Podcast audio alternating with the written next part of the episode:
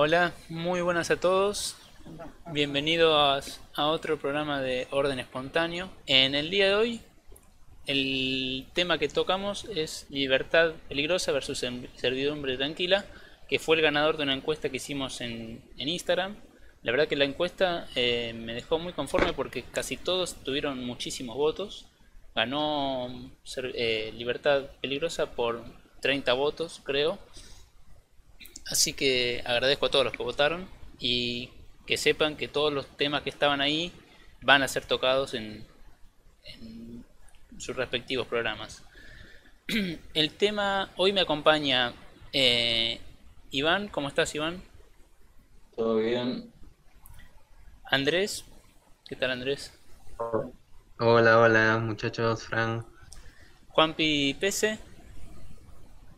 ¿Qué tal, che? Un placer. Y Jorge, como siempre. Hola a todos. Tenemos la faltante de Guillermo, que, no quiso venir este, a este programa, pero bueno.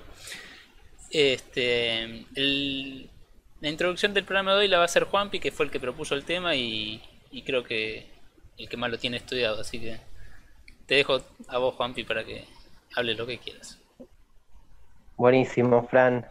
Eh, la verdad que yo propuse el, tema porque, bueno, eh, hace referencia a una célebre, frase del brillante Mariano Moreno, que, bueno, como bien sabrán, la frase más completa, la frase es, prefiero una, una libertad peligrosa a una servidumbre tranquila. Y quizá no, no, haga falta analizar tanto la, la, frase, o sea, ya es, como decimos acá en Argentina cortita y al pie, pero realmente tiene una profundidad y, es una frase tan eh, enriquecedora, tan rescatable que yo creo que van a pasar los siglos, los milenios y va a seguir quedando vigente esa frase, como las enseñanzas de Lao Tse. Eh, y, quiero, más allá de que pueda resultar obvio, quiero aclarar un par de cuestiones con respecto a esa frase porque realmente eh, Mariano Moreno no estaba diciendo que la libertad fuera en sí peligrosa y que la servidumbre fuera tranquila. O sea, porque como todos sabemos, creo que la servidumbre es muchísimo más peligrosa de lo que pueda resultar en sí la libertad, de lo que pudiera llegar a resultar la, la, libertad. De todas formas, yo creo que eso depende del contexto. Totalmente, totalmente. Si eh, somos, por ejemplo, cinco personas contra toda la marea, es probable que resultemos perjudiciados.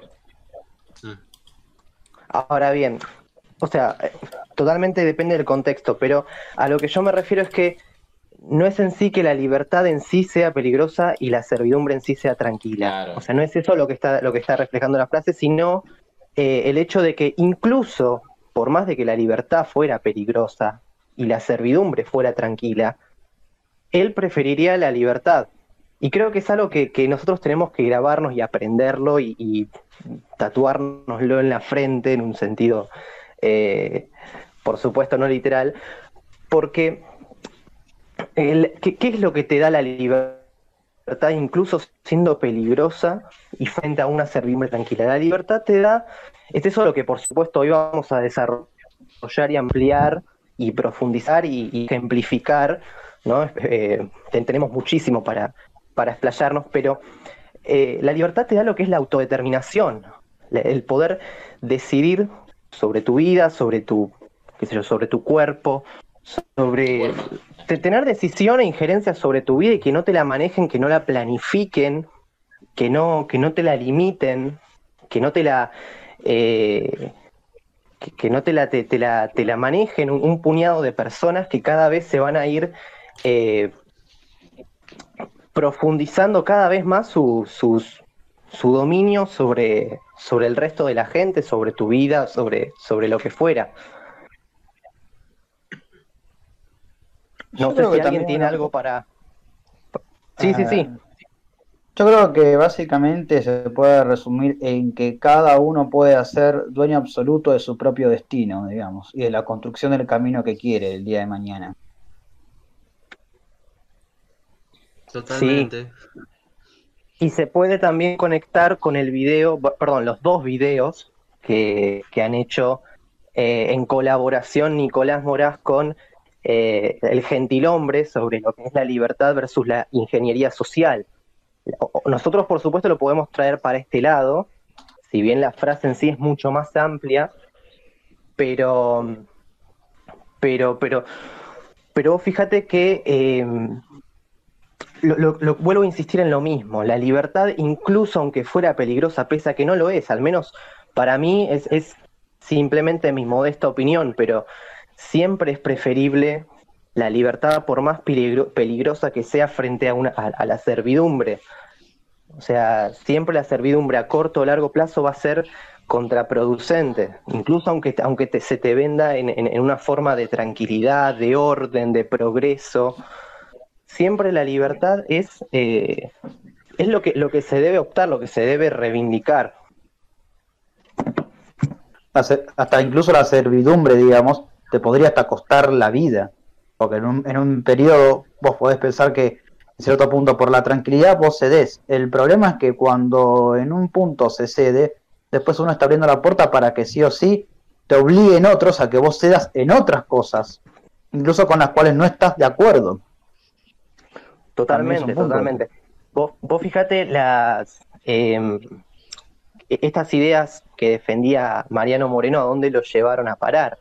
es al, mismo lugar a donde terminaron los grandes héroes históricamente, héroes como, bueno, más recientemente Julian Assange, Carl Hess, eh, remontándonos ya eh, hace un par de siglos, John Brown, eh, Thomas Paine, y, podemos hacer una lista larga de, gente que defendió la libertad peligrosa y buscó la libertad peligrosa frente a, la servidumbre que, podrían haber optado tranquilamente, pero, pero con convicciones totalmente claras. Exacto, quizás que ni siquiera era su... No, no, decir su lucha, pero no ellos no tenían la necesidad quizás de luchar porque estaban cómodamente sin problemas, pero decidieron tomar tomar el toro por las astas y salir de, de esa, no sé, hoy en día se le llamaría zona de confort quizás, pero salir del lugar cómodo y decir, por la libertad prefiero embarrarme, meterme en, el quilombo. Totalmente, totalmente. No sé si alguien tiene... Sí, sí, Jorge. Yo creo que una cosa que acá hay que traer justamente, acá se mencionaba la charla que había tenido Nicolás Moraz justamente con el gentil hombre, y también observar cómo incluso han tergiversado la libertad, hasta incluso de hacernos las o sea, vender la pantalla de control igual a libertad, cuando no es nada que ver, sobre todo con la ingeniería social desarrollada ni más ni nada menos. Uno dice por los positivistas, pero también los positivistas tienen influencia ni más ni nada menos que cierta parte de los ilustrados, que si nos ponemos a pensar en cierto punto eran bastante déspotas, digamos. Bueno, eh, primero habría que aclarar por si alguien está escuchando y no, no sabe bien a, qué estamos haciendo referencia, qué es lo, lo, que es la ingeniería social y demás, que por supuesto nosotros no nos vamos a poner a, hablarlo acá y a profundizarlo ni a palos, pero, pero sí podemos recomendar que vayan a ver el video al canal del Gentilhombre, el canal de, bueno, de los liberales que no en este momento no lo tenemos por los sucesos que ya son conocidos, pero que pronto esperemos recuperarlo y, tenerlo tenerlo presente para que se puedan seguir informando. Después en un momento eh, haremos un break, break, digo sí por decirlo, un parate para explicar un poco dudas que veo que hay en el chat y que estuve leyendo en Twitter y en comentarios de YouTube todos estos días, que creo que por más de que sean poco la gente que nos está viendo en vivo, sirve para, bueno, que sea solventar algunas dudas. Pero bueno, no importa, mm. después lo resolvemos. Andrés, Andrés. Sí, eh, quería decir sobre el tema, ¿no? Que la servidumbre tranquila es un poco a lo que hemos sido programados, ¿no? Desde, desde el colegio a ser obedientes, a no eh, ir contra las autoridades, entre comillas, ¿no? Se ha premiado mucho el tema de, de ser dócil, eh, calladito te ves más bonito, como dicen acá, ¿no? A evitar confrontar, evitar rebelarse y bueno, yo creo que parte desde ahí, esa servidumbre, ese premio, entre comillas, por, por ser eh, sumiso, por ser eh, obediente, ¿no? Entonces, la libertad implica responsabilidad. Entonces, en la medida que tú te responsabilizas de tu vida, te vas empoderando, vas, vas realmente quitándole ese poder a lo externo, al Estado, a los que teóricamente eh, son más capaces, ¿no? Porque en sí te tratan como un incapaz, antes que todo, ¿no? Te infantilizan. te infantilizan también, ¿no? Como dice Jorge. Porque es mucho más fácil ser, ser digamos, un esclavo porque las decisiones las toman otros, ¿no? Entonces, eh, hay otros... Eh, cerraron al... de las consecuencias que uno, ¿no?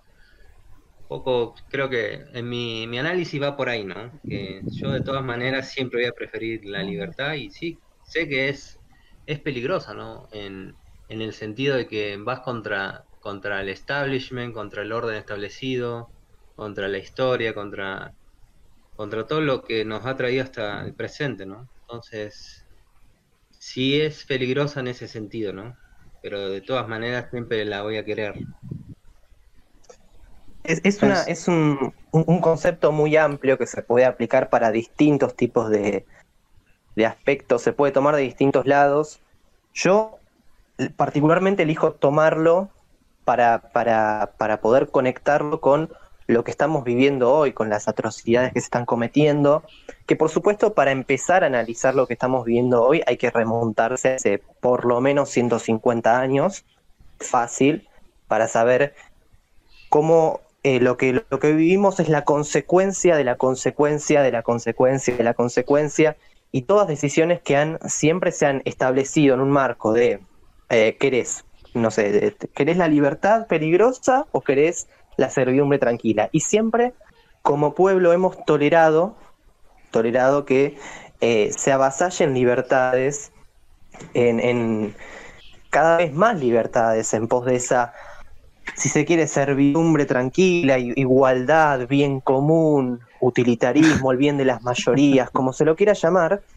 la Revolución Francesa. Bueno, bueno. Eh, Hablando de inicios, ¿no? Sí, sí.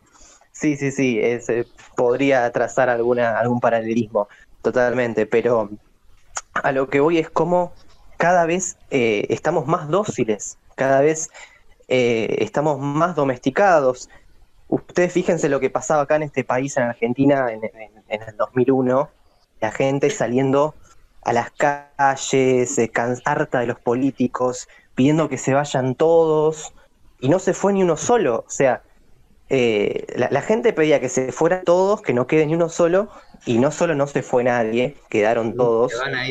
no había que pedirlo, había que sacarlos nosotros, ejecutarlos y colgarlos. Totalmente. Pero hoy, hoy, hoy pensar en eso es hasta casi quimérico, ¿no? Hasta el, pueblo saliendo, manifestándose, o sea, sí sale la gente, sale, pero eh, no, no, con una especie de respeto, de tolerancia, discuten en Twitter, pero seguimos tolerando todos los, los, impuestos, todas las, los controles. Oh, mierda, Bueno, eh, yo quería decir que en términos económicos hay una referencia muy importante a esto, hablando de eh, servidumbre tranquila, y es básicamente el término de los ciclos económicos. Muchas veces hay un periodo de falsa tranquilidad, de falso progreso que es generado por una intervención estatal y que por esa tranquilidad a largo plazo se termina generando más peligro del que había al principio. Eh, además hay veces en las que por ejemplo, hay una falsa asociación, más que nada por parte de los pseudoliberales, entre progreso y, libertad, eh, que puede ser destruida por varios ejemplos. Eh, básicamente por, por el imperialismo, es decir, absorber los recursos de otros países para poder compensar la propia ineficiencia y la explotación de la población, que es básicamente que la población trabaje de más para poder producir un extra y ahorrar ese extra si la economía crece más. Que bueno, eso es lo que hacen países como China o como Vietnam, pero realmente no representa un bienestar mayor en la población, sino una falacia estadística, que es básicamente lo que los liberales tanto adoran, los liberales falsos, digo, tanto adoran em, con sus números y sus datos y sus no sé qué, pero básicamente no interpretan el trasfondo de lo que de los números que ellos ven. Lo que se conoce, por ejemplo, en China como mano de reserva, que llevan justamente población rural a las fábricas para hacer ver ese crecimiento entre muchas comillas. por ejemplo. Otra cosa que quería agregar era que dentro de todo esto, que es la cuestión de la, de la servidumbre tranquila, que básicamente, al menos en nuestro contexto, creo que sí la servidumbre sería más tranquila que la libertad o la búsqueda de la libertad. ¿Por qué? Por un proceso de adoctrinamiento y de ingeniería social que se llevó a cabo por muchísimo, muchísimo tiempo. Em, y a esto yo quiero citar un concepto importante de ingeniería social que se llama ventana de Overton. Es decir, eh, imagínense que pasamos de un contexto en el que el Estado teníamos un rey nada más, que nos sacaba un 10% de lo que ganábamos, a un contexto en el que tenemos un Estado gigante que nos saca el 80% de todo lo que ganamos. Sí, me lo imagino. el proceso comienza así. Eh, de la nada matan al rey, vienen otros burócratas, te piden, eh, vamos a cobrar un 5% más. Eh, a cambio de, yo qué sé, vamos a arreglar este hospital. Sí, sí, todos lo apoyan, es un 5% nada más, me parece bien. Después piden otro 5% por los niños que se mueren en, el pueblo de al lado. Sí, increíble, vamos, sí, por el progreso. Otro 5% para el otro, otro 5% para, yo qué sé, guerra a un pueblo vecino que por alguna razón eh, se interpretó que le faltó el respeto al, al pueblo del que estamos hablando. Y así sucesivamente hasta que llegan a un 80% de impuestos, en el cual hay una carga fiscal agobiante que no deja progresar a nadie y la gente está totalmente asfixiada, pero como el cambio fue lento y fueron aceptando todas las etapas progresivas de dicho cambio, se llegó al cambio total. ¿Por qué? Porque si hubiesen hecho el cambio de, directamente de, forma radical, de 10% a 80%, hubiese habido un reclamo. Eso ah. básicamente es la ventana de Overton. Eh, los cambios el de forma ligera. El conformismo, digamos. Uno se conforma con, con digamos, con, o, no, o, no, se... Claro, o no se exalta a la primera y luego cuando, cuando se da cuenta ya tiene todo, todo, todo en su contra, digamos, todo, todo el, monopolio. bueno, un 5% más, yo puedo seguir, a lo sumo dejo de comer esto, pero sigo comiendo esto, sigo viviendo bien, no me cambia mucho. Y ahí está el error porque al aceptar ese avasallamiento de las libertades, terminás aceptando un avasallamiento todavía mayor que viene con el paso del tiempo. Aceptás la naturaleza del cambio, no el grado del cambio. Y no solamente, yo quiero, es interesantísimo lo que decís, eh, y quiero ampliarlo un poco más, quiero, quiero complementarlo, porque no, no quiero que, el que lo escuche por ahí se piense que esto se reduce solamente a los impuestos o, a la imposición de, es, algo claro es, es algo eh, que aplica para todo para el control para la manipulación para la determinación y planificación. Desde el más mínimo hasta el más absoluto de los controles justamente. Por más insignificante que parezca. Empieza con lo mínimo y después se termina con lo más grande justamente hablando de controles, restricciones, regulaciones, prohibición. Hayek había sacado en su libro eh, Camino de Servidumbre. No me gusta Hayek, pero me parece que puede ser un concepto interesante, aunque no sé si se lo robó alguien más, que es bastante probable porque los austríacos expertos en esa materia. Lo que decía antes, ¿quién era? Eh, Iván, pues de, lo, de, lo, de las monarquías, eh, por ejemplo, yo eh, quiero traer. un ejemplo tan bueno porque las monarquías, bueno, hablando de la Edad Media, por ejemplo, más allá de que te sacaban un 10% de ingresos, habían otras intervenciones que te terminaban destruyendo todavía más. No era una cuestión de que fuese solamente ese 10%. Yo quiero, eh, traer eh, lo, que, algo que le escuché decir a Nicolás Morazzi que me parece bárbaro, y es que las monarquías absolutistas eran una forma de tiranía más sincera, si se quiere. Porque venía el rey, te decía, che, dame 30% de, tu, de tus ingresos porque te mato. Bueno, Listo. Hoy en día te sacan el, supongamos, lo mismo, ¿no? El 30% en un principio. Y te dicen, no, pero es por el bien de las mayorías. Si no lo haces, sos un egoísta, un, eh, un antisocial, eh, tenés eh, algún, alguna enfermedad mental, eh, que, esto que el otro, te hacen sentir con la puta madre, te, te mandan después, te, te, te confiscan, te, hacen un montón de, de, Estás loco, estás loco. Claro, es esa retórica de que es por el bien común, después termina además justificando y dándoles pies a que se vuelvan cada vez más déspotas. Y un, y un, y un gran, un amplio porcentaje de la sociedad los tiene, los tiene a su favor, porque en las monarquías absolutistas, incluso, y la, última, el último punto de, esta, de esta comparación, cuando, cuando el tirano se volvía ya eh, un, ser grotesco y nefasto, las monarquías caían, en algún momento caían. Fíjate que. Juanpi, eh, ¿me, ¿me permites una cosa? Sí, sí, sí, agrega, Para una cosa, hablando de las monarquías, hay que reconocer también al gran padre Juan de Mariana que escribió ni más ni nada menos que la teoría del tiranicidio. El rey se ponía en abusivo o se le cortaba la cabeza. No había ninguna tolerancia en ese punto. Totalmente. Hoy, hoy alguien habla de eso, hoy alguien dice, eh, che, al, al, el presidente está, está, tomando medidas totalmente eh, nocivas y despiadadas, hay que, hay que hacer algo y, te mandan preso. O sea, o, te mandan preso o te, denuncian por incitación al odio colectivo y a la violencia y bla, bla, bla. Y si quieres demostrar si hay una, si en verdad tenés justamente eh, forma de llevar a cabo la amenaza, porque hasta, recordemos que hasta por una simple escritura en las redes sociales, hoy te pueden meter preso hasta por, por ciberterrorismo, por ejemplo. Totalmente, totalmente. Bueno, la, ministra de Seguridad diciendo que, se iba a encargar del ciberpatrullaje, que, que iba... Ahora, ahora, hoy salió una noticia, hoy una noticia que, que, la compartí en las redes. Perdón, eh, ya termino. Eh,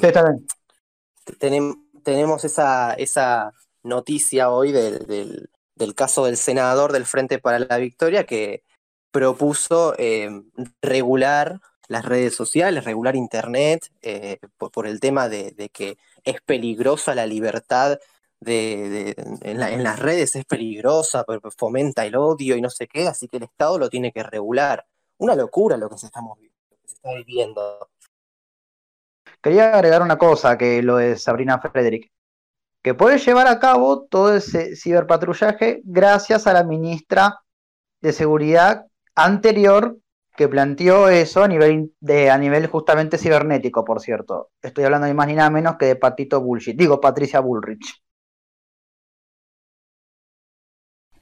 Bueno, y mm, básicamente esto me hace acordar a lo que había dicho Moraz. En 2010, por ejemplo, nos quejábamos del kirchnerismo, de Cristina, de no sé qué, que estaba todo mal. Pero, por ejemplo, los almacenes, la mayoría estaban en negro no pagaban impuestos y no había problema con eso.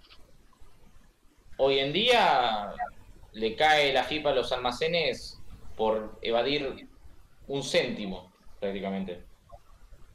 Ya está ni hablar que quieren ni hablar de una cosa, que te quieren registrar, fiscalizar hasta incluso el pobre tipo que vende tortillas en la esquina, que tiene una esa parrillitas que se hacen de barriles, justamente como las antiguas, hasta ese quieren registrar y sacarle un montón de mangos y lo poco que tiene, digamos. Esa es, una cuestión que a mí me gustaría aclarar porque el Estado, en, en medio de todo esto, la gente piensa que el Estado ocupa un rol fundamental, que es una herramienta que puede utilizar el pueblo a su favor, y en realidad el Estado es la mm. herramienta que utilizan los grandes poderosos a su favor, las grandes corporaciones que no les interesa competir libremente, no les interesa el libre mercado, no, les interesa consolidarse como monopolio totalmente, eh, eh, obteniendo privilegios, licencias que, que, anulen todo tipo de competencia y, los consolida a ellos como monopolios, oligopolios, lo mismo los grandes magnates eh, ultramillonarios que, no sé, el estilo Bill Gates, eh, Soros, etcétera, etcétera, que van promoviendo, financiando distintas fundaciones y ONG para eh, hacer presión, hacer lobby, sancionar leyes a su favor y... Eh, los grupos de presión, justamente los conocidos think tanks. Los tanques del pensamiento, como se le suele decir. Totalmente, y esto ocurre en todo el mundo, en todo el planeta, no es que están los países, o sea, sí, están los países izquierdistas, derechistas, eh, capitalistas, no sé de qué, de socialistas, pero en todo el mundo, en todo, absolutamente todos los planetas, eh, perdón, todos los, todos los países, absolutamente todos los países, hay más impuestos, hay más Estado que hace 100 años, eh, la gente paga más impuestos en absolutamente todo el mundo. Y, los que te ponen como ejemplo Singapur, porque dan los números y que el, orden, el progreso, la modernidad en Singapur, no podés comer un chicle, no podés, perdonen la, la, vulgaridad, pero no te podés fumar un porro porque te condenan a muerte. Sí, sí, es cierto eso.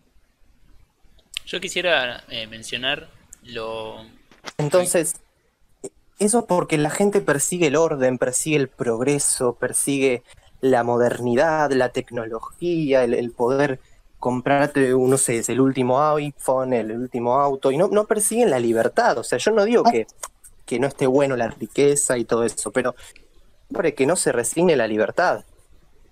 Acá hay una cosa que hay que también decir en claro, que no han dicho, digamos, no me refiero solo a aquel grupo, sino que ni siquiera han mencionado los críticos del sistema de más cosas, y es que el progreso es excluyente hoy en día como está. Es excluyente, y eso es algo que hasta incluso menciona Iván Illich, justamente. ¿Y qué significa que sea excluyente? Excluyente que en cierto punto lo que hacen es justamente que a quienes más se adapten a este sistema mejor. Ejemplo, por ejemplo, eh, las grandes tecnologías están avasallando con puestos de trabajo a un ritmo muy acelerado. Los que logren incluirse y aprender las nuevas tecnologías, bien. Aquellos que no lo logren hacer, ojo, con esto estamos diciendo, con esto no vamos a volver a la época de las cavernas, obviamente. Pero es un, digamos, es una cosa que hay que señalar básicamente. No sé si me escuchan bien. Yo quisiera hacer un comentario. Sí. Eh, hablando de la, de la servidumbre tranquila, eh, no me acuerdo con quién lo hablaba el otro día, que yo estoy totalmente sorprendido sobre el nivel de, de pasividad que está teniendo nuestro pueblo, nuestro, o sea, todos en Argentina, la gran mayoría, en cuanto a quién se hubiese imaginado que hace, no sé, un año, un par de meses, todos estarían encerrados. Bueno, ahora quizás se, se ha flexibilizado un poco, pero las, las, protestas hacia los gobernantes, cuando yo veo otros países como, no me acuerdo dónde había sido, en Alemania sé que hubo una protesta, pero no me acuerdo en qué otro país, si era Finlandia, donde que habían ido al Congreso y los habían casi que sacado a las patadas, cuando quisieron extender la cuarentena. Yo veo eso y yo digo, ¿por qué acá están todos tan tranquilos, conformes. Y nadie se... O sea, no es que nadie se queja, pero las quejas son muy... Muy por arriba. Nadie dice... No puede ser que esto esté pasando, que seamos el país con la cuarentena más larga del mundo, que eh, haya más contagios que en cualquier otro país. O sea, todo fracasó y nadie hace nada. Nadie o sea, las personas que yo veía antes que decía, no, esta persona es, no, sería fácil de, dominar o no sé, o no, no acataría tanto las órdenes de un político, hoy la veo como la más sumisa de los más sumisos y eso estoy muy sorprendido. Totalmente, totalmente. A mí me sorprende muchísimo. No sé si se me escucha bien. ¿Se me escucha bien, no? Sí, se te escucha bien. Bárbaro. Eh, a mí me sorprende muchísimo que, por ejemplo, hace, no sé, 3, 4 años, eh, o menos incluso, cuando fue, cuando, cuando estaba Macri en el poder, me acuerdo cuando fue el caso Maldonado, o cuando, no sé si por decreto o cómo había sido bien exactamente, que se había autorizado a los policías a que te pidan el DNI en las calles.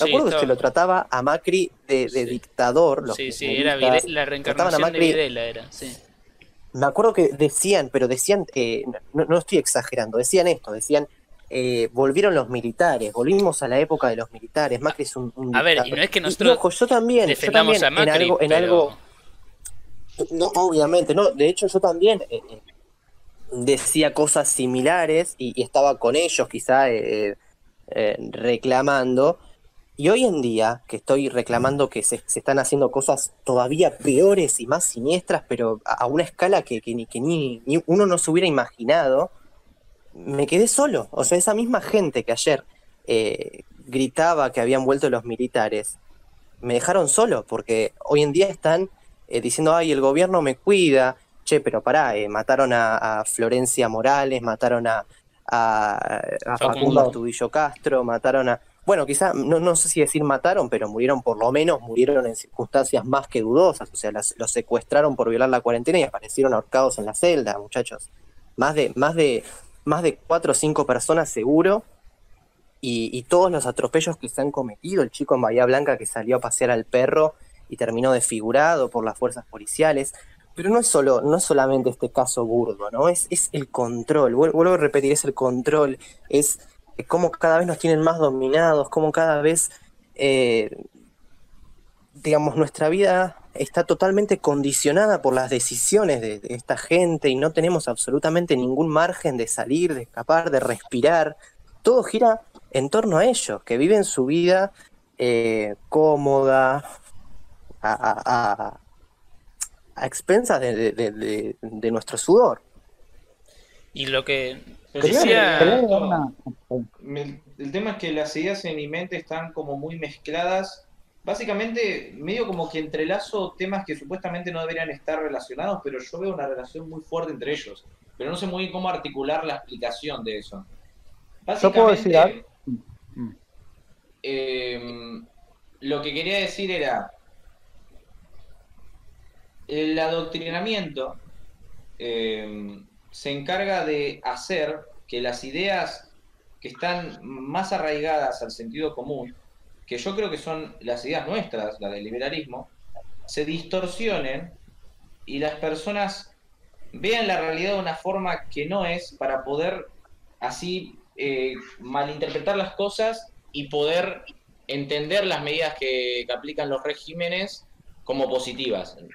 Por ejemplo, Em, el Estado aumenta los impuestos. Sí, pero es que va a ser para ayudar a los pobres y a los más necesitados. Y aparte vamos a hacer salas de conversión de género y, y también, eh, ¿cómo se dice? Números telefónicos para la gente que sufre violencia de género, que curiosamente solamente aceptan mujeres. Pero después en la práctica, ¿qué termina pasando con esos impuestos? Van aumento de, ciertos burócratas, eh, subsidios a X empresa, y los que pagan los impuestos son tres chabones que cobran 10 mil pesos a mes que se fueron a comprar un pan al kiosco. ¿Se entiende el punto? Pero el adoctrinamiento, eh, siendo parte del adoctrinamiento tanto los medios de comunicación como la educación, se encarga de distorsionar la realidad para que la gente interprete ese cambio como un cambio positivo. Y por eso esto lo, lo relaciono con un, un concepto que yo desarrollé con el paso del tiempo acerca del liberalismo, que yo creo que el liberalismo no es nada de otro planeta. El liberalismo yo creo que es la formalización del sentido común de lo que está bien y de lo que está mal. Sí, Jorge. Nosotros hacemos... Yo quería agregar algo con el tema de los ejemplos y justamente que Juan mencionó lo de los documentos. Bueno, pensemos que los documentos, para en realidad lo que se crearon fue justamente ni más ni nada menos que para registrar a los presos o los que tenían antecedentes, justamente. Que tanto hemos cedido por seguridad que hoy todo el mundo tiene documento y hoy todo el mundo está registrado. Sí, eso pasó con el régimen, entre muchas comillas, liberal de finales del siglo XIX. Bueno, y lo que se está haciendo con, la vacuna, con las vacunas es terrible. O sea, se están, eh, estamos volviendo a la época de, del nazismo, básicamente, porque eh, después de, terminada la Segunda Guerra Mundial, entre los médicos surge lo que, digamos, una serie de principios que se llama Código de Nuremberg, que, que justamente el primer punto decía, eh, con, respecto a las vacunas, que no se puede permitir que el Estado eh, te, inyecte las vacunas contra tu voluntad. O sea, vos siempre tenés que manifestar tu consentimiento voluntario y, además estar informado de los eh, efectos colaterales posibles, cosa que, bueno, claramente las leyes que se están impulsando, no, bueno, lo, que fue acá fue terrible, fue nefasto, lo, pueden ver en el video. no, no lo pueden ver. Básicamente el Estado. Ah, bueno, es verdad, es verdad, no, ya no lo pueden. El Estado regula o prohíbe que nos inyectemos ciertas sustancias, pero las sustancias que ellos quieren son obligatorias porque ellos lo determinan de forma arbitraria como. La, metanfetamina está, la metanfetamina está prohibida supuestamente, pero después te la enchufan en el Ritalin. De hecho, muchachos, yo creo esto. Yo creo, primero y principal, pero no por una cuestión de ideas políticas, sino como una cuestión de mecánica política, que las ideas no pueden ser aplicadas sin el apoyo de la mayoría de la población, naturalmente. Porque la mayoría de la población, eh, hablando eh, de un contexto sin adoctrinamiento, ¿no? La mayoría de la población, básicamente, si, si estamos, por ejemplo, 80 contra 20, y 20 tiene, esos 20 tienen una idea distinta de los otros 80, los 80 van a terminar ganándoles a los 20 por una cuestión numérica nada más. Si tienen una idea distinta de, qué es lo que quieren hacer con el país. Y no te esto puede sonar como que no tiene mucho que ver, pero escuchen. Em, básicamente, eh, eh, uniendo este concepto con el hecho de que el liberalismo, desde mi punto de vista, es la formalización del sentido común.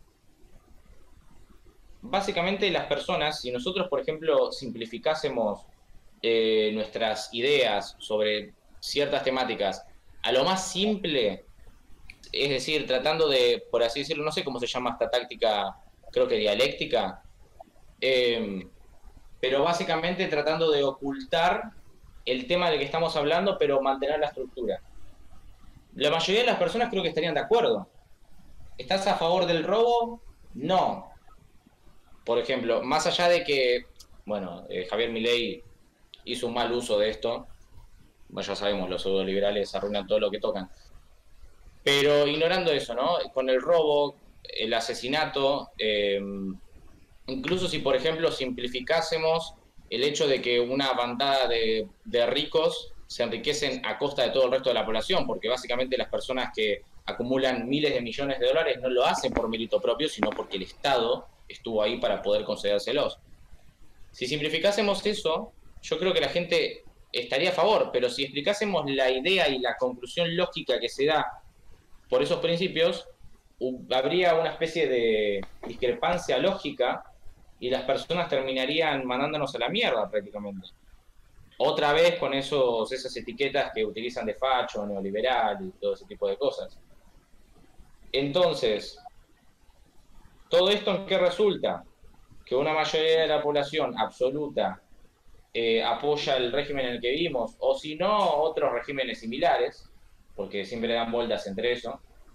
Y si hay una parte minoritaria que quiere rebelarse, al ser una minoría está en muy pobres condiciones, porque obviamente no es lo mismo una sola persona rebelándose en la calle sin barbijo, sin, sin nada, delante de la policía, que miles de personas haciendo eso. Bueno, que justamente hablando así, digamos, de esto de libertad peligrosa versus CBM tranquila, recordé trayendo en su tiempo que leía a un filósofo que estaba muy interesante que tal vez pueda traernos un poco de halo de luz en torno en por qué a veces la servidumbre tranquila funciona tan bien, lamentablemente. Y es justamente porque este filósofo al que hablo es ni más ni nada menos que Soren Kierkegaard. Kierkegaard tiene un libro que se llama El concepto de la angustia y en ese libro da una explicación en cual la razón por la cual se elige la servidumbre tranquila es porque la libertad, el abrir los ojos, el ver cómo son las cosas en verdad, que uno debe salir a buscarlas y demás cosas, a la persona en sí le suele traer angustia porque sale de su zona de confort. Pero por otro lado, por otro lado, nada más sea justamente por uno sentirse libre superar esa angustia y ver que uno es libre. Yo creo que el poder ha sabido jugar con nuestra capacidad de tolerancia, ¿no?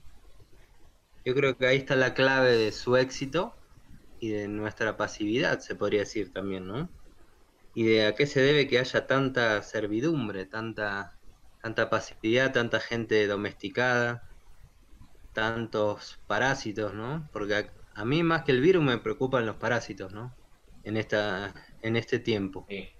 Los parásitos son el Estado, ¿no? Son la gente que vive de los demás, que, que vampiriza tu energía, porque tu trabajo es energía, es tu vida, es tu tiempo, ¿no? Es. Para mí, eso me indigna un montón y debido a eso es que yo lucho por, ser cada día más libre, ¿no? Y, y, reflexiono y reflexiono y trato a mi manera, a mi contexto, con mi familia, de, de elevar los valores, ¿no? de, tener clara la jerarquía de valores para, para mi entorno al menos, ¿no?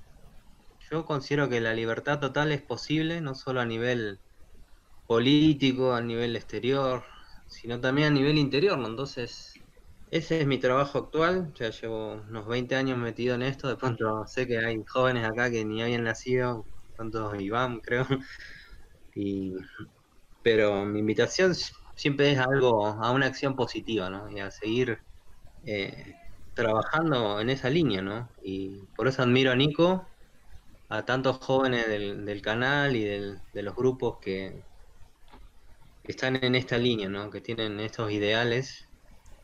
De pronto nos podrán etiquetar de lo que sea, ¿no? De utópicos, de irrealistas, de luchar contra molinos de viento, lo que sea, pero mi respeto a cada uno de ustedes, chicos. La verdad que me inspiran.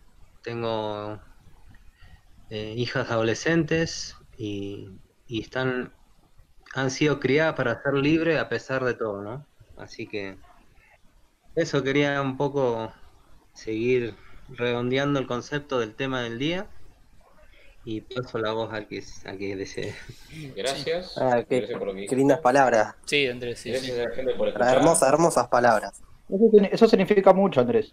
Gracias. Realmente, eh, bueno, me, me, me, emociona escuchar eso y, realmente eh, creo que, bueno, agradezco las palabras de, Andrés. Me, dejó sin palabras a mí, la verdad. Yo iba a decir algo y se me, se me nubló la mente ahora. eh, mm. Bueno, eh, sí, yo, yo quiero trazar un, ahora un paralelismo con lo que dijo recién Andrés. Eh, o sea, con, con, este tema que estamos hablando, ¿no? Sobre él, él hablaba sobre cómo crió libres a sus hijas y, todo eso que, me, parece eh, me, parece algo, algo que hay que rescatar, algo que hay que rescatar, porque yo escuchaba eh, un caso acá de, unos hippies, por ejemplo, que eh, habían, habían tenido una comuna en donde criaban a sus hijos de, la, de, la, de, una forma que por ahí no convencional, no es la que te impone el Estado, no, no mandaban a los chicos a las escuelas, no los vacunaban, pero los chicos vivían bien, vivían libres, felices, y un día callar... Vacunas, eso es relativo, que todas las vacunas sean malas. No, por supuesto. Hay ciertas que son malas, pero hay ciertas vacunas que naturalmente y también por evidencia empírica se demostraron que funcionaron, pero esas vacunas naturalmente, si existiese un sistema en el que se respete la libertad humana, terminarían siendo usadas libremente por las personas, sin que ningún Estado te lo imponga por la fuerza. Totalmente. Acá, acá el problema no es eh, vacuna sí, vacuna no, eh, tal cosa sí, tal cosa no. Acá el problema es eh, la libertad de cada persona de decidir y que el Estado o, el, grupito de personas, sea, lo que sea, te estén imponiendo a vos qué es lo que tenés que hacer con tu vida, con tu cuerpo, con, tu trabajo, con, lo que sea, ¿no? ¿Por qué? Porque además es, el... Es el te, venden eso, ¿no? El, el peligro o la tranquilidad. En el peligro está la libertad, ¿no? Que la libertad debe ser regulada, que la libertad debe ser intervenida, que debemos tener cada vez menos libertad. Y yo quiero, a ver, yo, yo esto que estoy diciendo no, es algo científico, estudiado, es algo que, me nace ahora, ¿no? Pero yo siento que hay como una especie de microfísica de la libertad, así como, como Foucault hablaba de, la microfísica del poder, yo hablo de la microfísica de la libertad. Y yo siento que cuanto nosotros resignamos un espacio nuestro de la libertad, alguien lo ocupa. O sea, es un, es un espacio que queda libre para ser utilizado después eh, por, por, el Estado, por quien sea. Y, y, si todos resignamos a la vez un paso, quien lo interviene es, es, el, es el Estado quien tiene cada vez más poder, más control. Capaz que no es una cuestión solamente de impuestos o de eh, Eso era otra cosa que quería agregar, que los impuestos no son la única medida que sirve para determinar qué tan libre es un lugar o no. Eh, Totalmente. De hecho, hay muchas otras intervenciones hablando del tema económico, que yo más que nada lo que más me dediqué a investigar con el paso del tiempo fue la cuestión económica. Es de lo que más sé y por eso normalmente hago más que nada ejemplos al respecto de, de esa temática, de ese tópico. Pero hay muchos, muchas intervenciones del Estado escondidas que naturalmente también eh, mueven de forma forzosa recursos de una parte de la sociedad a otra, como pueden serlo eh, incluso el funcionamiento del sistema jurídico. Quizás privilegia arbitrariamente más a un sector de la economía que a otro y eso termina generando que ese sector de la economía justamente acumule más recursos que son extirpados indirectamente del resto de la economía. Eh, básicamente eso era lo que quería decir. Por ejemplo, Singapur. Muchos citan que Singapur es de los países con menos impuestos y menos gasto público del mundo, pero se olvidan de que, según yo investigué, el 80% de las tierras en Singapur son propiedad del Estado.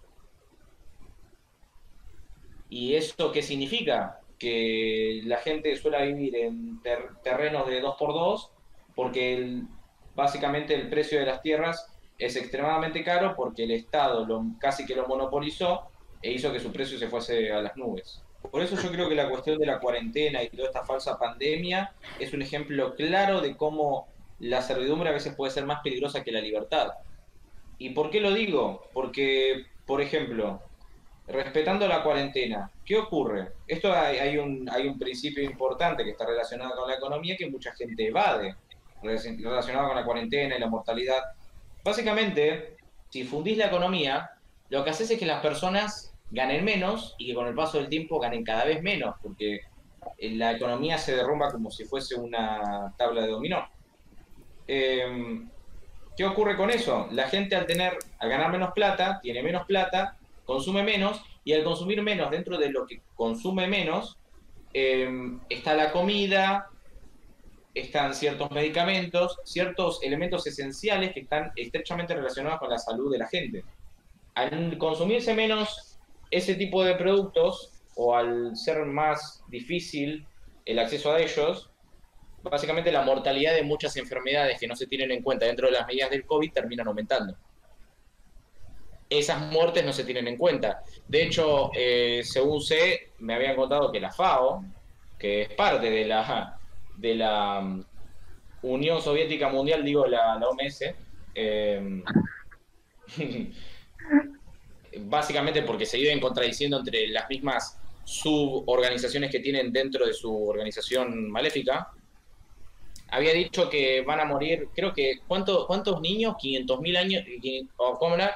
500.000 niños al año por hambre van a empezar a morir a partir de la crisis económica que sufrimos este año.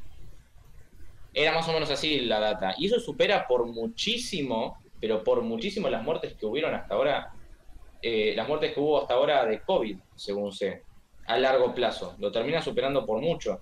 Y eso que estamos tomando solamente una de las tantas consecuencias, porque en general las muertes por COVID no disminuyen demasiado, o dependiendo del caso, ¿no? Eh, teniendo cuarentena, usando barbijo. De hecho, el barbijo, según sabemos, eh, puede presentar también ciertas complicaciones por la cuestión del monóxido de carbono que vas respirando de vuelta. Entonces al final la servidumbre termina teniendo su parte de peligro. ¿Por qué? Porque termina afectando tu propia salud. Yo, o, sea, yo, eh, digamos, lo, que lo que estaba lo que estaba pensando mientras decía todo esto, eh, todo, todo, toda esta realidad, Iván, eh, es que yo me imagino, hace un, hace un año, por ejemplo, alguien se hubiera imaginado si le decían, che, mirá que el año que viene esto se lo decía mi mamá cada rato.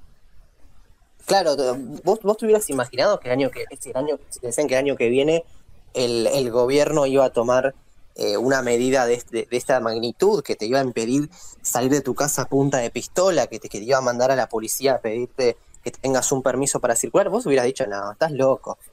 Claro. Y, vivimos realmente la distopía de un momento para otro. Eh, y, esto ocurre, y esto ocurre, también quiero remarcarlo, porque nosotros abrazamos como pueblo, ¿no? Abrazamos la servidumbre tranquila eh, cuando, eh, cuando nos dicen es por tu salud, o es por tu seguridad, o es por, qué sé yo, es por tu bien, es por... Por el bien común. Siempre se utiliza una excusa y nosotros terminamos cayendo de lleno en eso y terminamos... Eh, a ver, una, cosa es que, que, como sociedad realmente digamos, che, mirá, no sé, hay un virus afuera que, no sé, está el apocalipsis, entonces vamos, vamos a, quedarnos acá. Y otra cosa es que el gobierno te lo imponga a punta de pistola y, que decida sobre tu vida. O sea, el, Estado te dice, vos no te vas a morir. O sea, imagínate que vos te querés suicidar. Voy a dar un caso totalmente extremo. El Estado te dice, no, vos no te vas a suicidar porque el sistema de salud o, no sé, o la morgue va, a explotar en cuerpos. O sea, la gente no tiene libertad de enfermarse porque, porque está tan eh, agobiada, tan eh, condicionada por lo, por lo que te dicen, lo que te venden del bien común, del sistema sanitario, de que sos un egoísta. Y no solamente el gobierno, el gobierno es el que eh, infunde el pánico el que te, manda a bajar línea a través de los principales medios hegemónicos. Hola. Se te cortó. De, comunicación, pero la misma parte, la que acatar órdenes para hacer eh, ovejitas de ganado. Eh, y, cumple y acata las órdenes por más injustas que sean. Se, se trabó una parte importante de lo que habías dicho. Pero básicamente era eso. Eh, yo me acuerdo que exactamente lo que vos estás diciendo se lo estaba diciendo a mi mamá hace, hace un tiempo. O sea, vos te hubieses imaginado hace un año que esto, había, que esto pasa, que, el gobierno eh, decide limitar nuestra libertad de tránsito de una forma tan, pero, pero tan eh, férrea. Y esto está totalmente relacionado con lo que yo había dicho de los cambios lentos, la ventana de Overton y el adoctrinamiento. Que en una mentira se repite miles de veces y se termina convirtiendo en una verdad, a pesar de que es totalmente ilógica. Como ya había dicho, termina habiendo menos salud con la cuarentena que con ella. No, decía así, en la línea de lo que dice Iván, el apetito voraz del Estado es así, ¿no? Y ya entramos en una nueva etapa de, de control, mucho más agresiva, ya la censura es totalmente abierta. Y realmente esta cuarentena tiene todo tipo de, de perjuicios, ¿no? Para nuestra salud. Nos estamos debilitando a todo nivel, ¿no? Inmunológicamente, eh, mentalmente. La el tema de economía y demás, ¿no? Entonces, se le ha dado un poder a un monstruo que realmente nos está por devorar, sinceramente, y, no despertamos, ¿no? Claro, porque si no reaccionamos con esto, ¿con qué vamos a reaccionar? Totalmente, ¿no? Eh, recuerdo mucho el, uno de los, el penúltimo video de Nico de, con respecto a que ya vienen por tus hijos y, y quieren implantar chips en, en niños y todas las vacunas, aplicarla en, en, los colegios y demás, ¿no? Entonces, realmente lo que decís, Frank, que si no reaccionamos con esto, ¿con qué no? Si no reaccionamos con nuestra salud, con nuestros hijos, con nuestra economía, con, nuestra propiedad privada, etcétera, o sea, estamos... Que básicamente todo está entre, entrelazado, ¿Mm? o sea, la economía es a su vez la salud y la salud a su vez es la economía. Totalmente, sí. Em, pero básicamente esto era lo que quería decir. Y no lo digo por nada.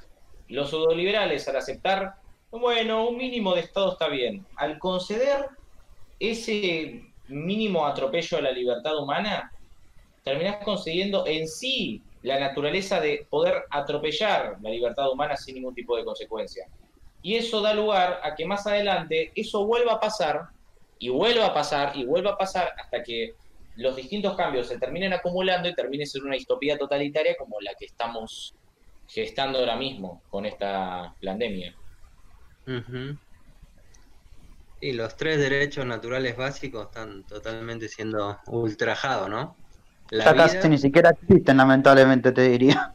Exacto, la libertad y la propiedad privada, ¿no? Que No se mencionan. En mi supuesta clase de ciudadanía que tuve en primero de secundaria, hablaban de derecho a comer, derecho político, derecho a votar, pero el derecho a la vida, el derecho a la libertad, el derecho a la propiedad en ningún momento aparecieron.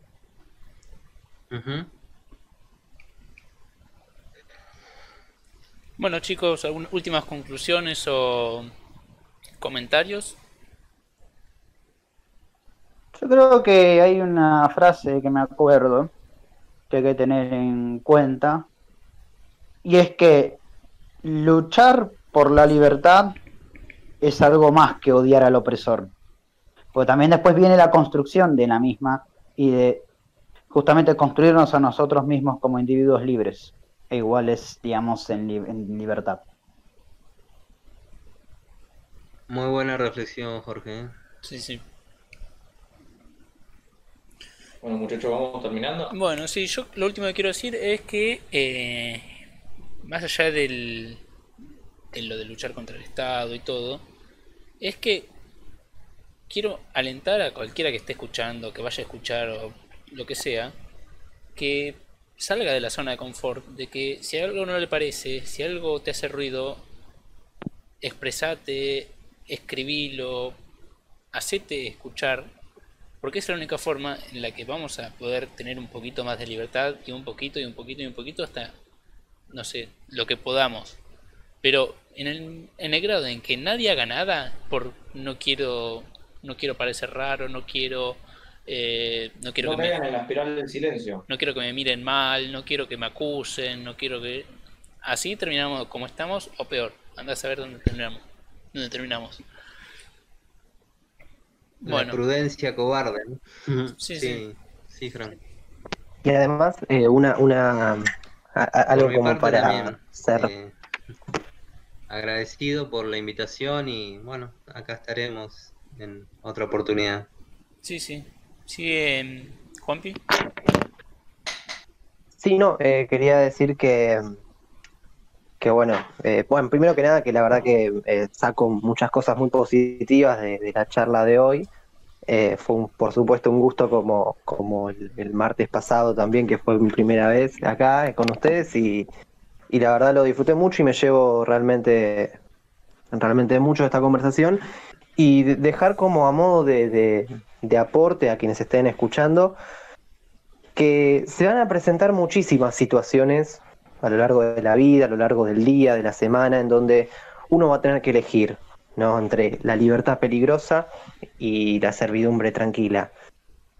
Y, bueno, espero que después de, de, esta charla haber contribuido un poco para, para condicionar un poco, para alterar un poco esa, esa reflexión y, y sobre todo después esa decisión.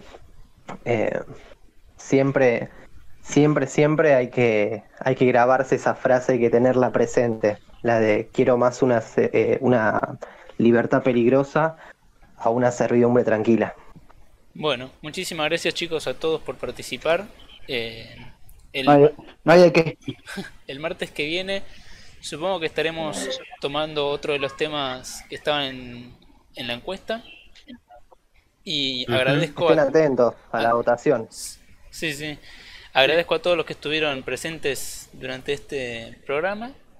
Bueno, quería decir dos cositas. Sí. Eh, hay otro concepto importante de mecánica de poder que es la espiral del silencio, pero básicamente las personas piensan que son minoría, pero realmente son mayoría y por eso callan ante el miedo de las consecuencias que pueden haber si ellos hablan.